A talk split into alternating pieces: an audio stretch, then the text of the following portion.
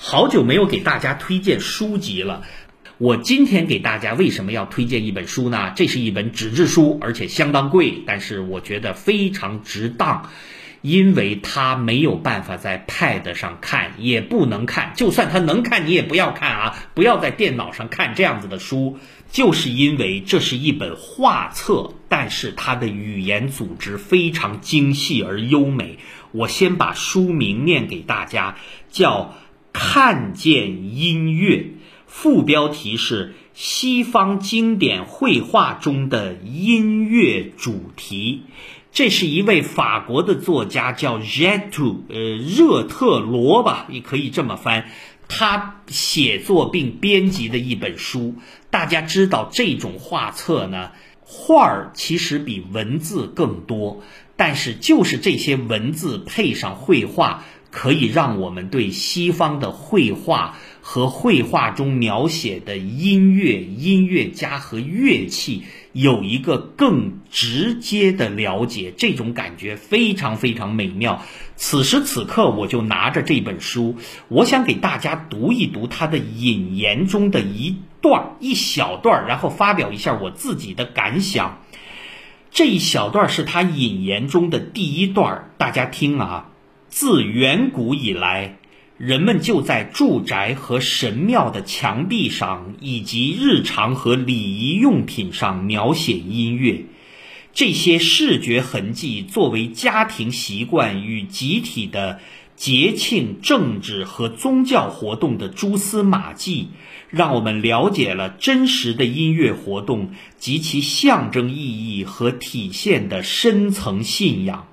每个文明、每个时代都留下种种见证，这些见证是精英的、不凡的，是上层社会的印记，或者是大众的不起眼，但还是满载信息和意义。在西方，自文艺复兴起，由于王公贵族和艺术家对古代艺术的痴迷，许多用音乐来传播神话和宗教准则的主题重获新生。装饰宫殿、绘画陈列室与家庭、宗教和纪念器具的大型系列作品就是明证。不好意思，这位中文翻译家的翻译稍微有些拗口，但是大家还能基本上明白他说的意思。这短短的一句话呀，这位法国的作家说的很不错呀。有一种说法说，音乐究竟有哪些作用？从远古开始，有所谓象征、迷幻、指引、借代、祭祀、升华这种分法，现在已经很少说了。但是这本书的作者又在他引言的第一段，基本上又提出来了。大家想过没有，音乐为什么能够成为人类艺术中基本上最重要的几个部分之一？我要作为易老师来说，我甚至认为音乐是人类文化中最重要的那一部分，甚至可以不用之一，就是因为音乐纯粹的非具象化的象征意义。音乐是抽象的，于是它才能够和数学一样，变成一个纯粹的跨文明、跨历史的语言。说实话，几百年前的绘画。学院附中的学生都可以嘲笑他们。哎呦，这个技巧呃好粗糙啊！哎呀，你这个比例根本不对，你这个聚焦没聚焦在一个地方，你这个色彩用的这么幼稚，这个东西怎么都是扁扁的？但是音乐在任何时候，甚至我们现在听一段中国的什么高山流水古琴曲啊，当那个声音一发出来的时候，你可以从技术上啊说，哎呀，这个乐器连一个共鸣箱都没有，声音这么小，不要紧。在那一瞬间呢，你就和天地融为一体呀！日月之行，若出其中；星汉灿烂，若出其里。你又是宇宙的一部分，宇宙又在你心胸之中，全都让音乐把这种感觉说出来了。所以，音乐对我们的作用更深刻呀！它通过一个感官，就是听觉，引发了另一些感官的反应。卢梭曾经说过呀，说大致意思吧，就是如果大自然都在沉睡，那么凝视自然的人也没有入眠。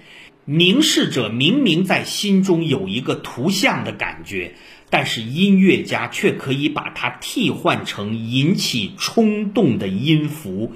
这个感觉可能真的是其他艺术形式，包括文学、诗歌，包括绘画呀，可能还真的一时啊替代不了。这就是为什么欧洲的艺术史上有两次迭代，一次就是诗如画。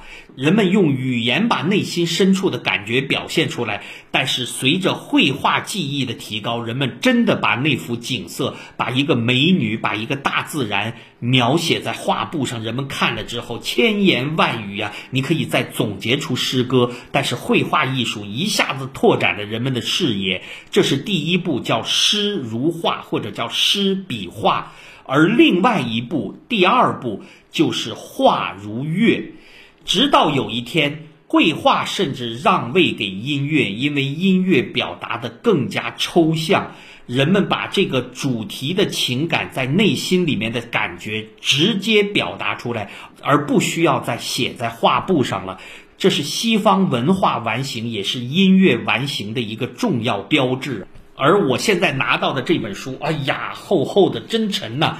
整个里面有多少绘画呀？印刷也非常非常精美，很多绘画的小细节也都在了。当然，其中有一些很著名的绘画，比如说莫扎特跟他的姐姐在弹琴呐，比如说贝多芬在那里思考啊，比如说呃海顿在海斯特哈奇王宫里面如何作曲啊啊，基本上著名的。描写音乐、音乐家和乐器的绘画都有哦。这里面还有一集啊，就是描写音乐的虚空静物画，里面有什么面包啊，有什么美酒，然后旁边我这个明显的放着一把鲁特琴，一把短的歪脖鲁特琴，然后还有呃 piccolo cello，这个很明显是早期的那种 cello 吧。这样子的绘画很有意思啊。可以让我们更加直接的去了解音乐，我强烈推荐大家这本书。这是好久了，易老师没有推荐书籍，推荐这一本，一百多块钱，小两百块钱，很贵，但是非常非常值得。我再给大家念一遍，这是华中科技大学出版社和一个呃叫有书至美的这么一个编辑部吧，还是个出版商联合出版的，叫《看见音乐》。副标题是西方经典绘画中的音乐主题，我强烈建议大家可以买来一本，时常拿来翻阅呀！哇，真的是心中同时被两种艺术充满的感觉，真是美妙啊！啊，今天介绍一本书，那我给大家讲什么音乐呢？呃，幸好上一次在群里面有朋友又在问我，说易老师读书的时候听什么音乐？我不是给大家列过一个单子了吗？我个人以为啊，呃，巴洛克音乐是非常合适的，但是呃，浪漫派的音乐，如果我听的时候读书的话，常常容易分神，因为浪漫派有的时候它那个旋律感太强，还是怎么回事？我不知道，反正没有办法集中注意力。那不要紧吧，今天给大家放一些。非常优美的巴洛克的柔板音乐，巴洛克音乐我的专辑里面给大家讲过的，大家没有忘记吧？它的特点过分繁复、过分装饰、过分戏剧化。它音乐本身的标志性的特点就是永远有一个低音通奏在那里。好吧，那这样子的音乐陪伴大家读书是非常美妙的。巴洛克音乐里面的，呃，像维瓦尔第呀、巴赫呀、亨德尔啊、帕克贝尔啊，写了很多柔板旋律啊，不快不慢，陪我们读书正好。